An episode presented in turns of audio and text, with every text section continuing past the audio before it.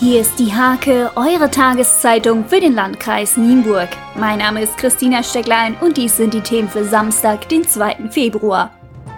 Die Entscheidung von Niedersachsens Umweltminister Olaf Lies, den Rodewalder Wolf zum Abschuss freizugeben, hat zu einer kontroversen Diskussion geführt. Naturschützer des NABU und Wolfsexperten bezweifeln die Rechtmäßigkeit der Sondergenehmigung durch das Landesumweltamt. Die Linienbündel 1 und 3 hat der Landkreis Nienburg zum Sommer neu vergeben. Die VGH sowie Mittelweserbus sind neue Vertragspartner. Beide werden aber teilweise Subunternehmen einsetzen. Massahut aus Ghana lebt seit zwei Jahren in Deutschland, seit etwa einem Jahr in Nienburg. Immer wieder bekommt er es mit rassistischen Äußerungen und Abneigungen zu tun. Sie reichen von Ignoranz über körperliche Angriffe.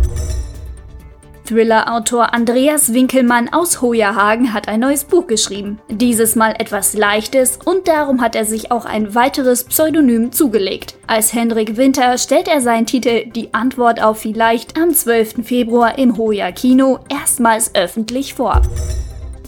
In der Demenzabteilung des Nienburger Seniorenheims an der Marienstraße wird mit Musik gegen das Vergessen gekämpft. Die Hannoveraner Band Terry Hoax spielte jetzt mit ihrem Bandprojekt Klang und Leben ein Konzert. Seit fünf Jahren führen sie das Projekt regelmäßig durch und machen mit den Bewohnern eine musikalische Zeitreise.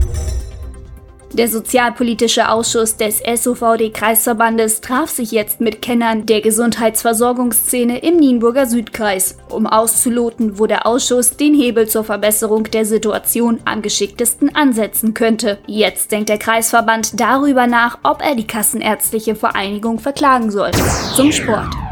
Der Kreisligist TSV Eistrup hat die Zusammenarbeit mit Trainer Markus Beck um ein weiteres Jahr verlängert. Neben Thomas Hellige wird zukünftig auch Martin Schulz als Co-Trainer das Gespann vervollständigen. Bei der Zweitvertretung wurde ebenfalls verlängert. Christoph Kaub geht im Sommer in seine vierte Saison.